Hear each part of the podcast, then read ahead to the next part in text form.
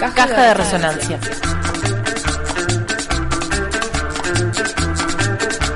Caja de resonancias.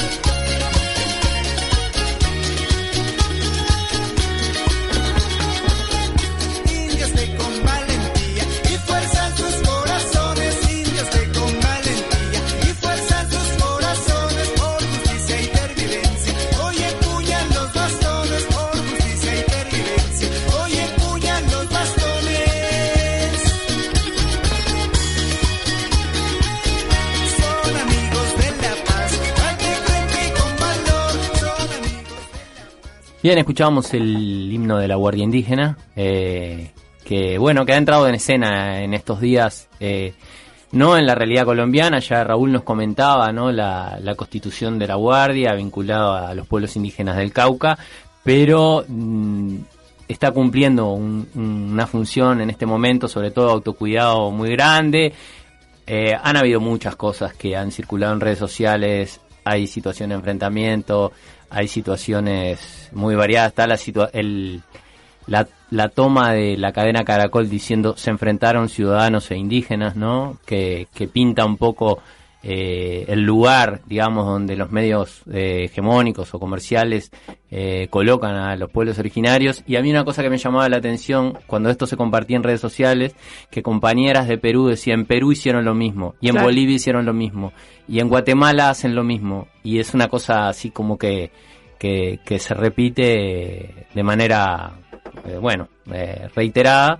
eh, pero la Guardia Indígena y en, en realidad la presencia indígena en el paro está siendo también muy fuerte. eh, otra, otro, otro video que vos comentabas recién que mostraba que el- entrando algún, uno de los camiones, uno de los tantos camiones, estos eh, entre camión y ómnibus, una cosa Sí, como unas guaguas ahí. unas ¿no? guaguas ahí eh, sonando la canción de la Guardia Indígena y entrando a la ciudad repartiendo alimentos, fruta. Eh, Sí. Ese, ese video me, gustó mucho, fue uno de seguramente varios, ¿no? Este, eventos de ese tipo.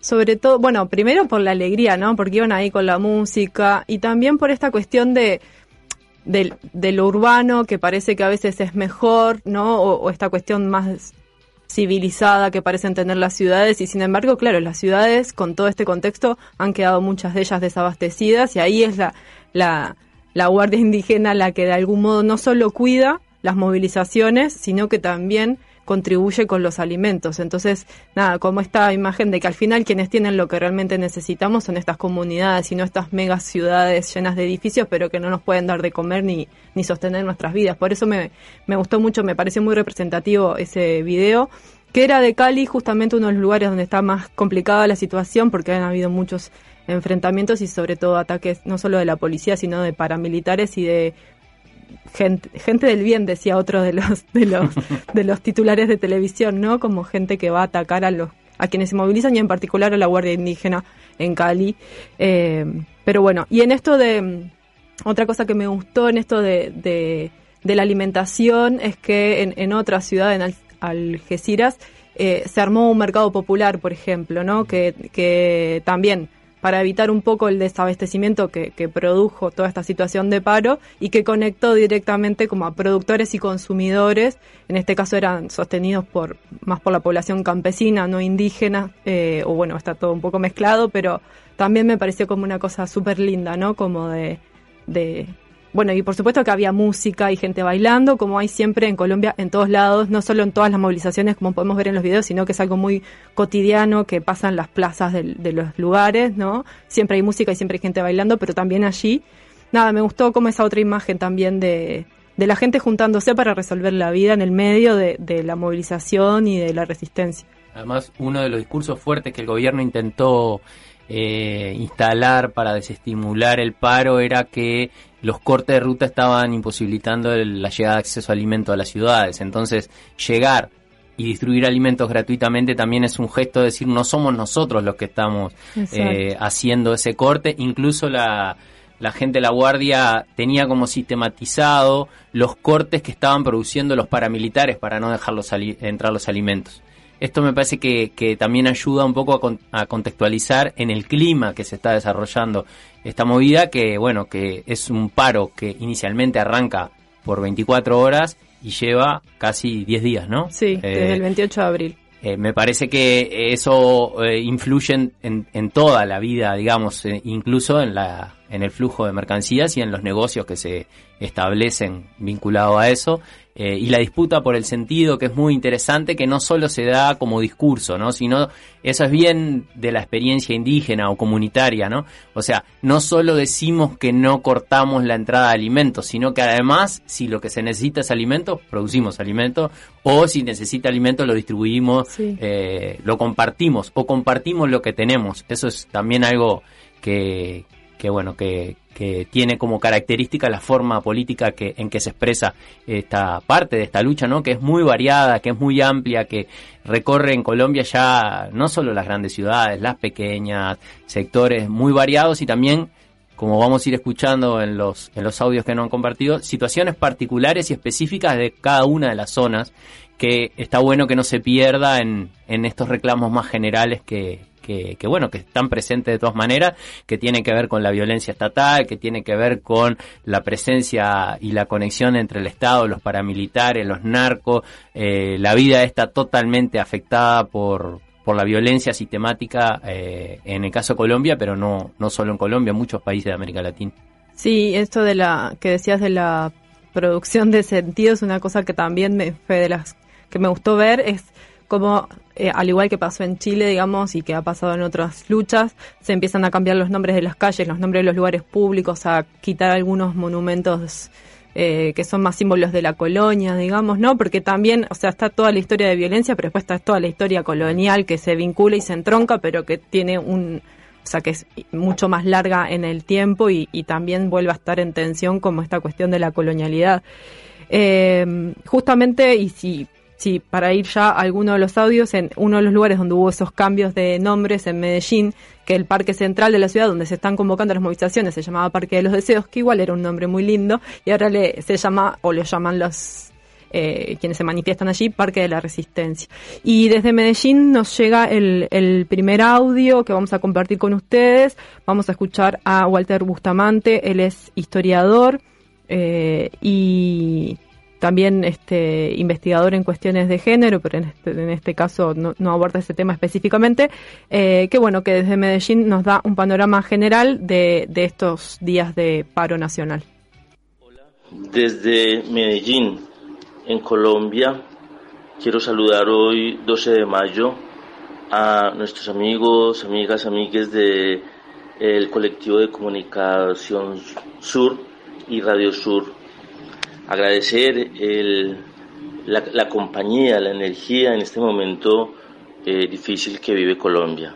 Soy Walter Bustamante, hablo desde la ciudad de Medellín, eh, donde completamos hoy, así como en todo el resto del país, 14 días de un paro nacional, de manifestaciones y de paro.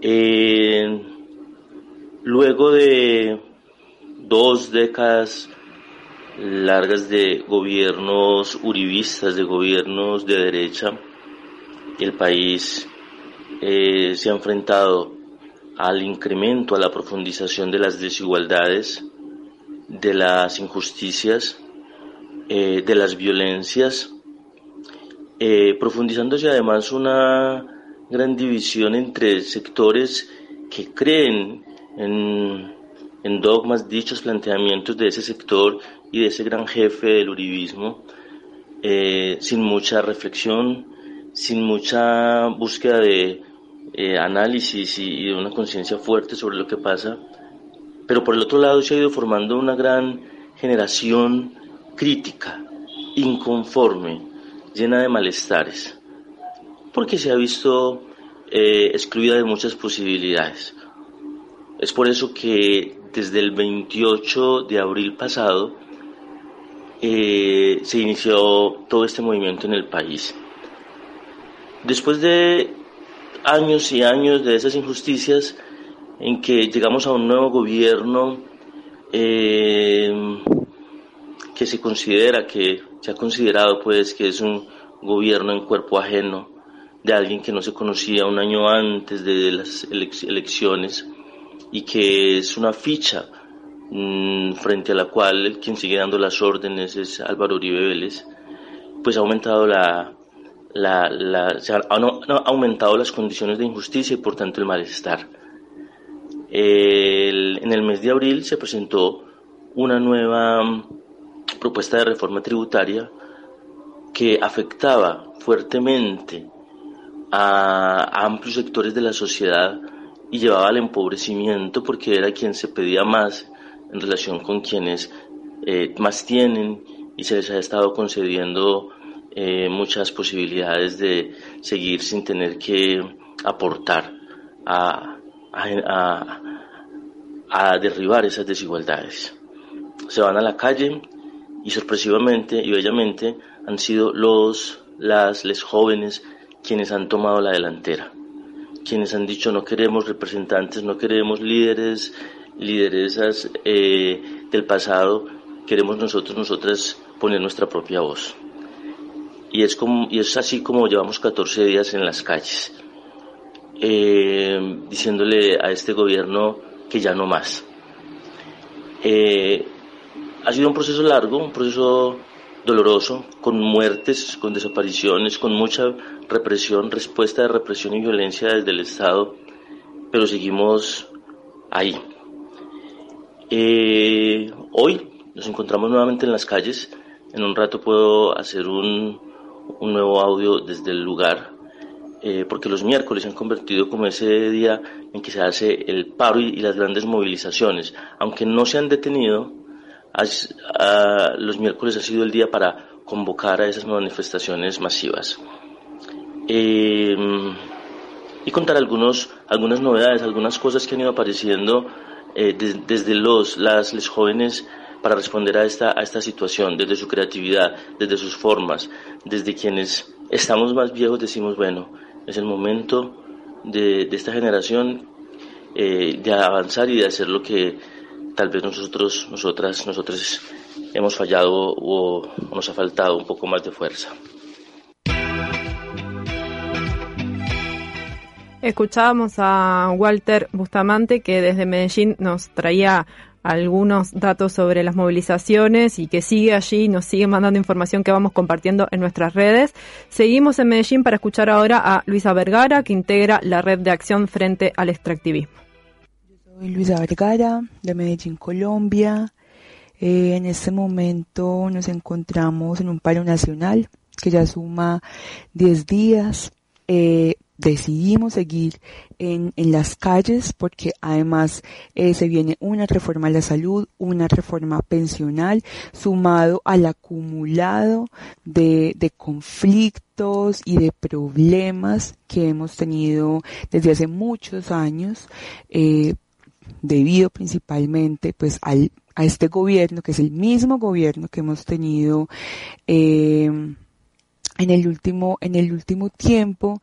Entonces, pues venimos de tener como muchos temas súper complejos, eh, como es el hecho de, por ejemplo, que el gobierno no haya cumplido los, los acuerdos de paz, lo cual, eh, digamos, pues ha, ha- generado como toda esta violación de los derechos humanos hacia los excombatientes y que no se les garantice como eh, los medios productivos y, y las formas que les iban a permitir como empezar a tener una, una vida digna, eh, la falta de protección a líderes sociales, pues aquí en Colombia el eh, ha aumentado impresionante el asesinato a líderes sociales y ambientales.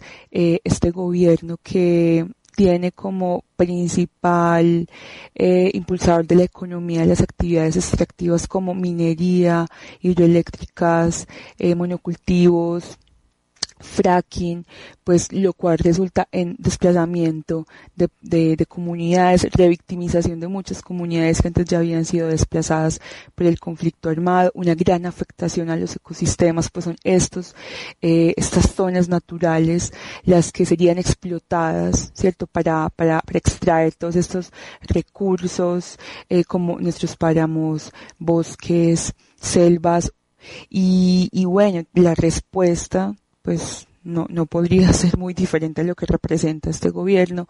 Hacia las manifestaciones ha sido de total represión, de total brutalidad eh, y en parte pues muy motivado como por todos los por todo lo que viene diciendo Álvaro Uribe, el expresidente, que es casi el que ha motivado a que la fuerza pública salga a matar a las personas en ese afán de tener el control, de, proteger supuestamente la ciudadanía de los vándalos, porque pues todos los que marchamos para este gobierno somos vándalos, porque entonces algunos crean unos vidrios, dañan unas estaciones de bus, de Transmilenio, entonces ya eso es lo peor. Y la respuesta ha sido totalmente desproporcional porque literal la policía eh, lo único que ha hecho es eh, reprimir a la gente, judicializar sin razones, detener sin razones, disparar a matar a las personas.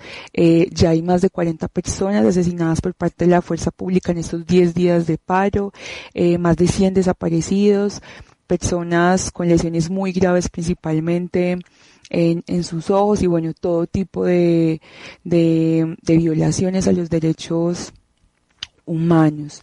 Para toda mi gente de Colombia, esto que dice así. Y van, y van, y sus van, van, se van, se van, se van, van, van. Y van a lograr que se rebelen los soldados. Y van a empezar a apuntar para el otro lado. Y van a caer en la cárcel los banqueros. Y van a entrar a la universidad mis uñeros. Y van a ver parado al proletario. Va a salir corriendo el mandatario. Y van a rebelarse los cantantes. Así como se rebelaban antes. Y van a enseñarle a tocar guitarra al duque. Para garantizarle su derecho a que se eduque. Y el rey no va a ver el alumbrado en los diciembres. En la modelo va a pasar la navidad siempre. Y van a bailar las lideresas. Y van a liberarse las represas. Indios del Cauca y Catatumbo. Bailen negras del Pacífico y Palenque. Bailen vendedores ambulantes. Bailen campesinos y estudiantes. Bailen y van a recordar que el pueblo no se rinde. Ni en el luna, ni en el martes, ni en el fin de. Y van, y van, y sus van, van. Se van, se van, se van, van, van. Si tú sientes que su patria necesita celebrar, hoy 4 de agosto es la fiesta nacional. El pueblo no se rinde, carajo. El pueblo no se rinde, carajo. El pueblo no se rinde, carajo. El pueblo no se rinde, carajo. El pueblo no se rinde, carajo. El pueblo no se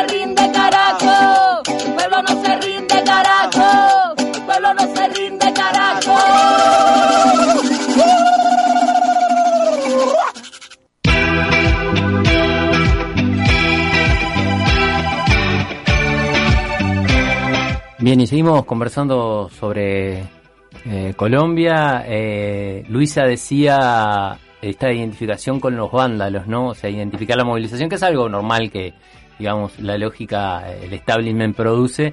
Ahí había una de las cosas lindas que veíamos en redes sociales hoy, era un, un meme que decía, los, los vándalos te regalaron seis meses de universidad gratis, una cosa así, o le regalaron a tus hijos porque una de las medidas que luego de sacar la reforma tributaria, que fue lo que inicialmente genera la movilización, la, la siguiente medida como de peso de Iván Duque es eh, comunicar que no se van a cobrar matrículas en la universidad durante seis meses.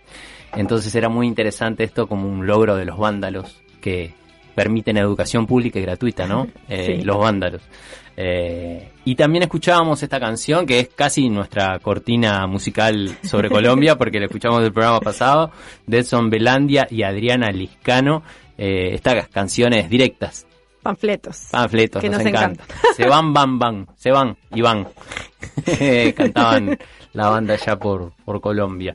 Y bueno, capaz que podemos seguir escuchando algunos audios que nos han llegado. Ahora nos vamos a Cali, al Valle del Cauca. Diana Granados, que es una compañera feminista del colectivo Fuerza Violeta.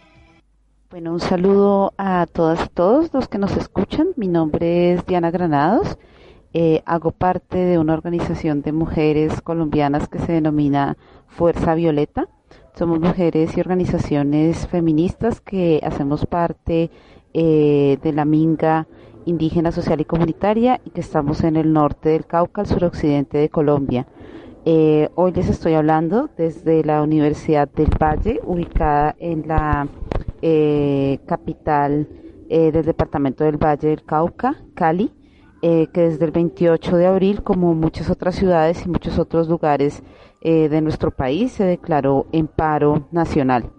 Eh, desde el 28 de abril, muchos colombianos y colombianas organizados y no, decidimos salir a protestar eh, contra las medidas eh, retardatarias, injustas, eh, desiguales del gobierno colombiano en cabeza del presidente Iván Duque, de su coalición de gobierno y de su partido de ultraderecha, el Centro Democrático, y especialmente lo que nos convocó fue movilizarnos contra una reforma tributaria que iba a agudizar los niveles de desigualdad de nuestro país que venían antes de la pandemia, pero que con la pandemia se agudizaron. Eh, pero lo que nos dimos cuenta cuando estuvimos en las calles y cuando estuvimos eh, reconociéndonos muchos y muchas era que no solamente estábamos protestando contra la reforma, sino que estábamos eh, cansados, cansadas y con un hartazgo sobre todas las medidas políticas de estos gobiernos eh, que han hecho sus eh, reformas, sus propuestas de ley y sus políticas en general a espaldas del pueblo y sobre todo contra el pueblo. Eh, lo que también este paro nos hizo ver en estos 11 días de movilización que llevamos desde el 28 de abril es que hay una inmensa capacidad de movilización, de creatividad eh, y que hay un eh, actor muy importante que está, digamos, fortaleciendo y haciendo posible también la resistencia en las calles y son los jóvenes y las jóvenes de los barrios populares de muchas ciudades y en particular de Cali. Cali se volvió un poco como el epicentro, pero no es la única ciudad movilizada y se volvió el epicentro también porque este es un centro industrial que ha sido eh, o ha recibido también el desprecio, digamos, por estar en el Pacífico y su población proviene también de muchos ríos y de muchas zonas rurales, población negra, afrodescendiente que ha llegado aquí por procesos de desplazamiento forzado buscando mejores opciones laborales, eh, una ciudad que tiene, digamos, un alto desarrollo industrial y económico, pero que no es distribuido para toda su población. Cali tiene más o menos 2.200.000 eh, habitantes, es eh, una de las ciudades más grandes de todo Colombia. Y estos y estas jóvenes que se han organizado en esfuerzos como la primera línea, eh, han mantenido plantones importantes en las principales entradas de la ciudad y han hecho posible bloqueos que nos han permitido mantener la protesta eh, en las calles. Eh, la Minga indígena, social y comunitaria ha venido también a ser parte de este paro, a sumarse aquí y eh, hemos sido, al igual que los jóvenes que están en los puestos de resistencia, en los puntos de resistencia, pues agredidos y tratados con un tratamiento eh, de guerra por estar movilizados y movilizadas. Eh, las cifras oficiales de organizaciones de derechos humanos que han venido monitoreando todo lo que ha sucedido en estos 11 días de paro, eh, tienen cifras altamente preocupantes para un país que se presume democrático, como 52 personas fallecidas presuntamente por el accionar de la fuerza pública, 15 personas víctimas de violencias basadas en género, violencias sexuales también por parte de la policía, al menos 1.365 personas han sido desaparecidas, han sido detenidas, perdón, y al menos 435 han sido presuntamente desaparecidas. Han resultado 489 personas agredidas y hay al menos 709 denuncias por abuso de poder, autoridad, agresiones y violencia policial. Estas son las cifras también eh, de la organización Temblores eh, que ha venido monitoreando, digamos, todo este tema en la región, en el país en general. Nos preocupa eh, que el gobierno se niegue y se ha negado a dialogar eh, asumiendo, digamos, condiciones importantes para que ese diálogo sea posible, como desmilitarizar las zonas de movilización, como empezar un mecanismo urgente de investigación sobre las violaciones de derechos humanos.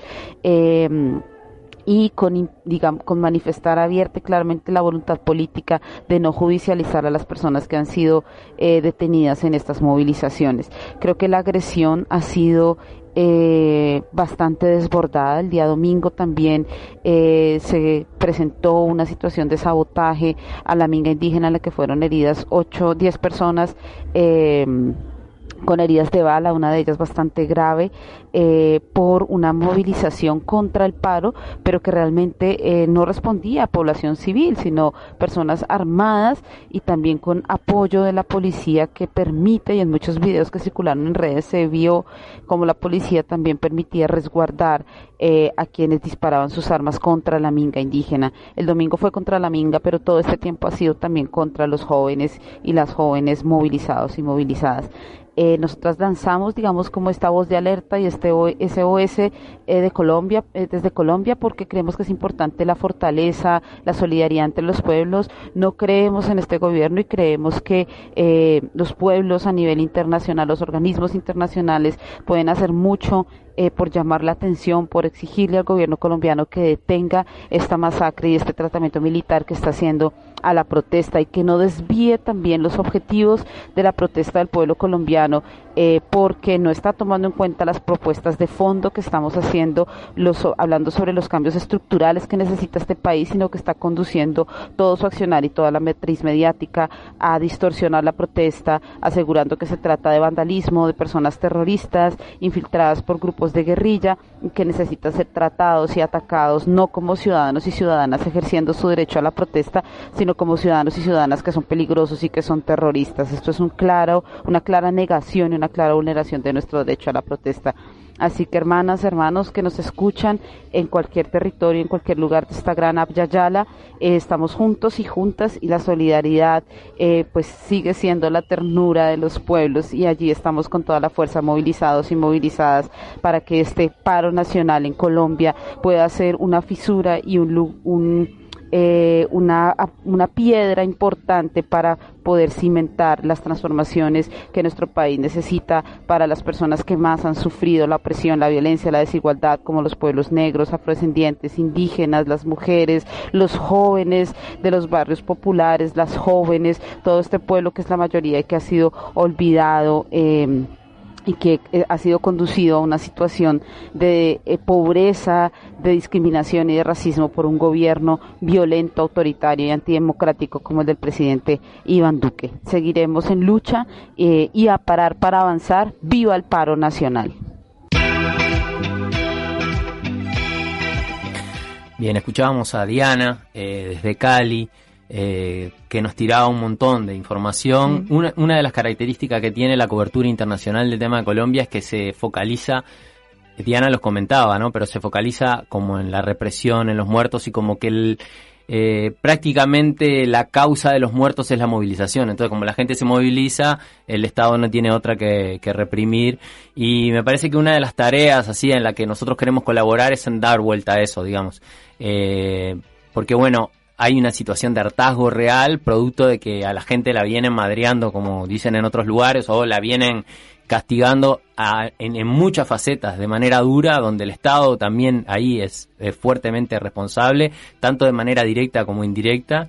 Y, hay, hay, un inten- hay un intento, ah, un intento no, hay una señal muy clara de hartazgo y hay un intento que me parece que es el momento que se está ahora de empezar a conversar para ver cuáles son las, eh, la- las formas de, de ir eh, desatando algunos nudos que tienen que ver con esto, ¿no? No solo protestar contra lo malo que sucede, sino decir, bueno, cómo desandamos eso malo que sucede. Y creo que una de las características que tiene la dinámica es que quienes no están interesados en que la gente se pueda ir poniendo de acuerdo en cómo quiere ir resolviendo esos problemas, va generando situaciones para que esa conversación no se produzca de una manera tranquila. Bueno, evidentemente no se va a producir de manera tranquila porque se está en un momento de, de protesta, pero se intenta que el centro o el epicentro se ponga en la represión, en los desaparecidos, en las muertes, y el centro hoy la, la movilización lo está poniendo en las cosas que queremos, ¿no? O sea, ya no queremos los que nos dan, pero además queremos esto otro,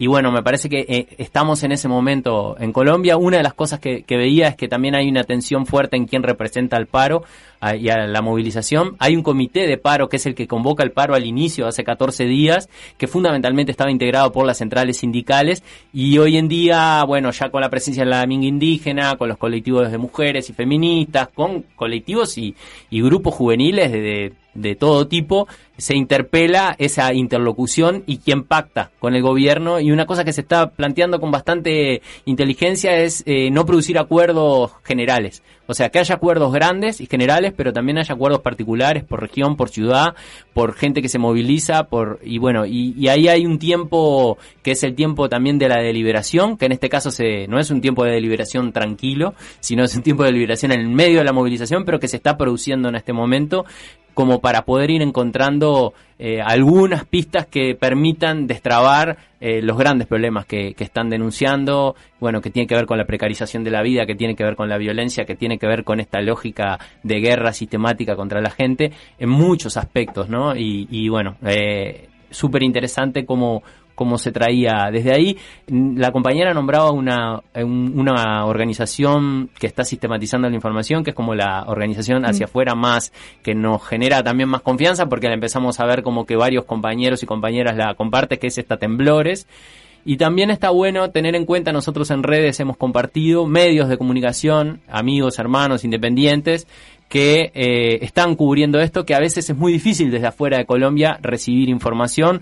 Eh, eh, yo este último, en estos últimos días estuve revisando bastante esta revista que se llama Hecatombe, que Sí. la, la super recomendamos, y también el trabajo que hace muchos años viene desarrollando Colombia Informa, que está siguiendo con fuerza. Hay muchos más, hay una lista que deben ser como una veintena. Sí. Seríamos injustos, capaz que luego podemos eh, nombrarlo, pero los invitamos a, a que la- los vean en nuestras redes sociales ahí para, para, bueno, si quieren seguir la situación de Colombia, eh, no desde el relato de solo y exclusiva exclusivamente de la muerte y la represión, sino también de lo que la gente va a ir creando, eh, nada, una invitación a, seguir esos medios. Diana decía algo que, que a mí me, me gusta mucho, que es esto de cómo se fueron reconociendo, cómo se están reconociendo, ¿no? Reconociéndose entre estos eh, diferentes colectivos y, y- y experiencias que salen a la calle a movilizarse y que es en esa, en esa movilización que se pueden reconocer y que todos nos podemos reconocer a través de la lucha, ¿no? Entonces no es eh, como algo preestablecido que viene a decir, capaz que sí hay como unas iniciativas iniciales, es decir, hagamos un paro o salgamos a la calle, pero después, cuando esto desborda absolutamente, está todo este tiempo de encontrarse y reconocerse y deliberar, como decías vos, pero que se hace en la lucha mismo este, y que me parece fundamental en, en la medida que es ahí que se crea también este bueno nuevos imaginarios nuevas formas de, de encontrarse y de tejerse no este y que son procesos muy vertiginosos y que a veces en 10 días una sociedad logra avanzar décadas sí. en, en, en muchos temas y en los temas que le preocupa, porque de alguna manera la gente los va procesando porque lo sufre cotidianamente y va eh, desarrollando eh, una inteligencia también como para poder sortearlos, eludirlos, pero cuando la potencia colectiva emerge hay otras posibilidades que se abran, abren que no son solo las eh, salidas más eh, de, pequeñas comunidades o colectividades que resisten a, a, esos problemas, sino realmente una sociedad produciendo un sentido nuevo, renovado para correr un límite, ¿no? Eso es algo que se repite en la dinámica de las movilizaciones amplias, de los alzamientos, de las revueltas, eh, lo que las sociedades avanzan. A mí, eh, esto me, me, es una cosa que me interesa mucho, además porque la estudio, pero porque siento que a veces eh, lo que vemos cuando pasa esto es que, que duro el dolor. Y sí, hay mucho dolor, pero ese dolor de las cuarenta y pico de muertes, violaciones, desapariciones, es un dolor que ya estaba antes y que este proceso intenta eh, producir nuevos equilibrios para que no siga de la misma manera. Entonces, obviamente nadie festeja represión y muerte, o sea, eso no está en, en, en, en ninguna cabeza, pero la invitación es saber eh, lo que se está produciendo en términos de capacidad creativa de, de la sociedad colombiana en su infinidad de, de, de, dinámicas. Yo veía también un video de, de este colectivo de primera línea, sí. que son colectivos juveniles, que tenían su propio pliego petitorio. Y decía, no negocien por nosotros porque nosotros tenemos y queremos negociar nosotros por nosotros mismos. Entonces, si uno mira ahí se condensa en ese no negocien por nosotros, queremos negociar por nosotros mismos, se condensa en un montón de sentidos políticos que a veces tardamos décadas y décadas en, en, en, los momentos ordinarios, como se dice cuando, ¿no? Cuando estudiamos luchas sociales, bueno, hay momentos extraordinarios, en Colombia está sucediendo un momento extraordinario, en los momentos ordinarios, cuando las cosas eh, se, de alguna manera se estabilizan un poco, eh, todo esto a veces se discute con mucha dificultad. ¿no? Entonces, esa potencia también está buena tomarla, no solo para Colombia. Mm. Todos los procesos intensos en América Latina nos, nos brindan nuevas pistas y creo que la conexión a veces, eh, eso que empezamos a, ver ahora o hace poco tiempo que se da por resonancia y sintonía, ¿no? Esa, esa cantidad de producción de sentido disidente que se da de esa manera. Lo de Colombia, lo que pasa en Colombia, la creatividad de Colombia o Chile o el resto de las luchas, Ecuador y demás, nos, nos ilustran a todos. Bueno, hay gente que lo que prefiere bloquear y ver solo lo, lo feo. Nosotros invitamos a, a, ver cómo resuena en nosotros toda esta capacidad creativa que se está produciendo. Bueno, y los, los invitamos a seguir escuchando algunos eh, aportes más de compañeros y compañeras de Colombia. Vamos a escuchar ahora a Ludwig Gómez, que es de Barranca Bermeja eh, y además integra el Sindicato de la Industria del Petróleo. Un saludo muy especial para toda la comunidad uruguaya que nos escucha. Les saluda Ludwig Gómez desde Colombia. Hago parte del Sindicato de la Industria del Petróleo. Queremos contarles un poco cómo está la situación en nuestro país, que desde el pasado 28 de mayo nos hemos levantado en una gran jornada nacional de paro, protestas, en todo el territorio nacional. Protestas que han sido reprimidas por la fuerza pública, en especial por la policía y el ejército.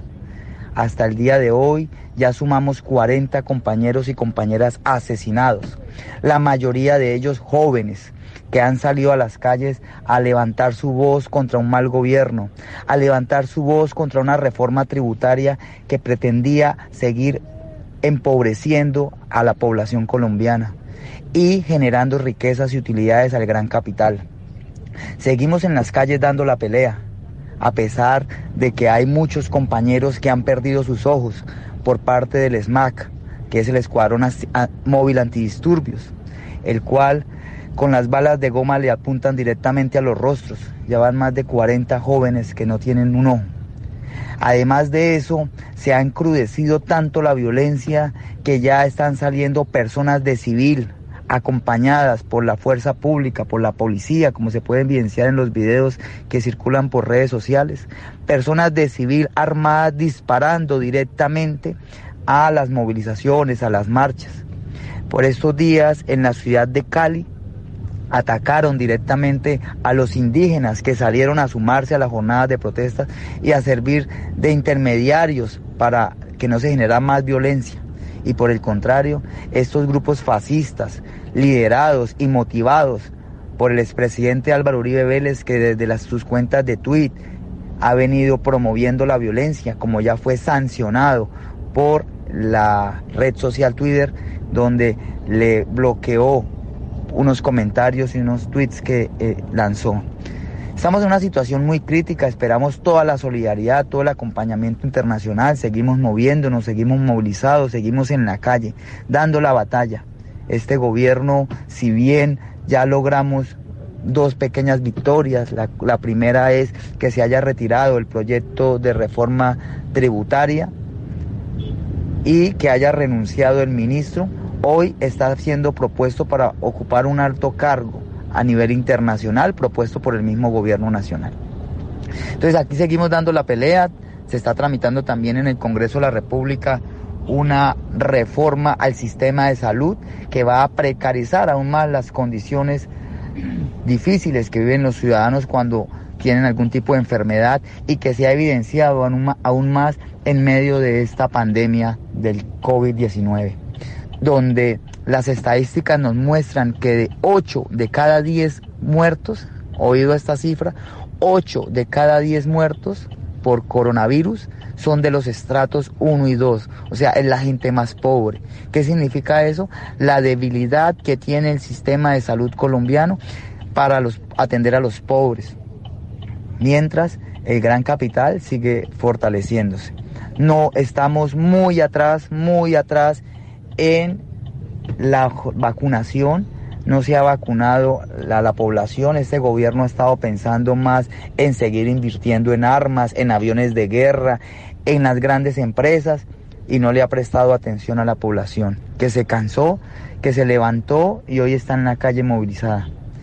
Ese es un poco el panorama que se ve en Colombia. Gracias a todos ustedes, Andrés.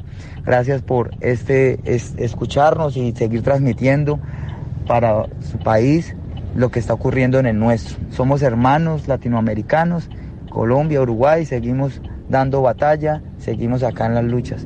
Un fuerte abrazo desde Colombia y solicitamos toda su solidaridad y acompañamiento.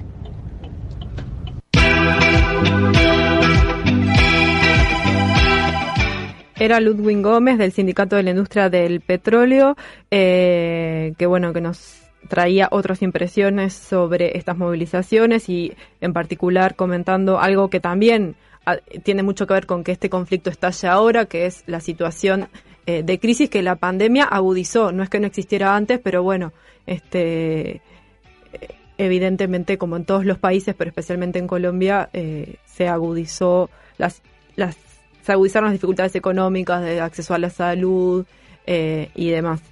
Para cerrar este repaso por las voces de Colombia de distintas organizaciones y compañeros y compañeras, vamos a escuchar a Camilo Rojas de la organización Tierra Libre. Camilo nos eh, manda este aporte desde Bogotá, así que lo escuchamos.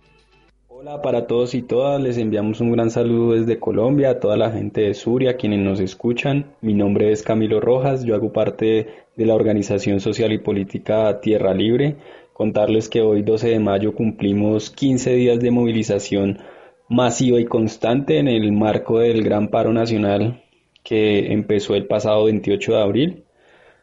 Un paro causado por un gobierno indolente, un gobierno descarado que en medio de la crisis de salud y una crisis económica que vivimos por efecto de la pandemia, pretendía pasar una reforma tributaria, la cual afectaba principalmente a la clase trabajadora y a las familias empobrecidas y beneficiaba a los empresarios y banqueros que han tenido beneficios por parte del gobierno en el marco de esta coyuntura.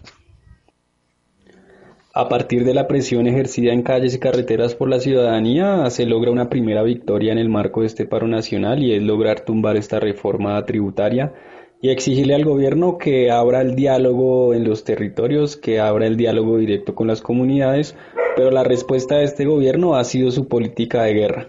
Ha sido la violación a derechos humanos, ha sido la represión de la fuerza pública con los manifestantes, ha sido la militarización de los territorios, y ha sido principalmente no escuchar al pueblo y sus demandas.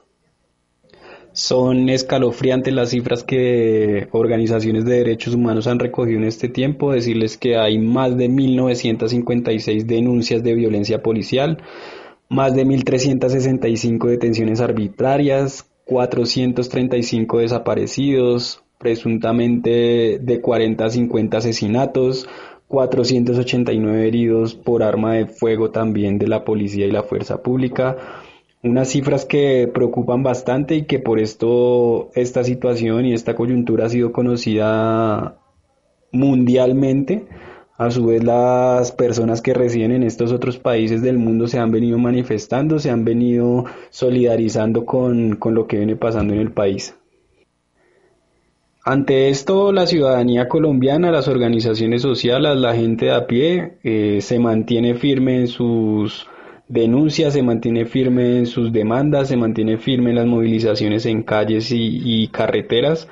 Al día de hoy hay grandes movilizaciones en el país y seguimos exigiendo ese diálogo que hoy, digamos, las personas no se sienten representadas en, en los políticos, en, en las coaliciones que se han venido conformando de cara a las elecciones del 2022, en el Comité del Paro Nacional, sino que la gente se representa a sí misma en sus territorios, lo cual nos viene exigiendo a las organizaciones sociales pensarnos nuevas maneras de actuar, pensarnos nuevas maneras de, de consensuar asambleariamente en los territorios y cosa que de allí podamos generar pliegos de peticiones locales y que tengan sonido a nivel nacional y estos pliegos tienen unas exigencias concretas. Uno, ya tumbamos la reforma tributaria. La idea es que el nuevo borrador de reforma que se llegue a consensuar, principalmente los ricos son los que tienen que pagar esta crisis. Dos, la reforma a la salud, hay que tumbarla también. Tres, exigimos una renta básica para el gran porcentaje de la población colombiana que por medio de la pandemia ha estado en crisis. Cuatro, no a las fumigaciones con glifosato en el campo. 5 que pare la masacre a líderes y lideresas sociales. 6 necesitamos una reforma policial ya, una reforma estructural a este ente que en vez de cuidar al pueblo colombiano lo está hostigando, asesinando y desapareciendo. Y 7 que haya justicia, justicia a los asesinatos cometidos por la fuerza pública en el marco de este paro nacional, que hayan investigaciones y judicializaciones y que haya una reparación para las familias y para las víctimas. Les mandamos un abrazo gigante, muchas gracias por abrirnos estos espacios y seguimos en resistencia. Desordenando mundos. Desordenando mundos. Desordenando mundos. Desordenando mundos. El programa de radio de sur.uy.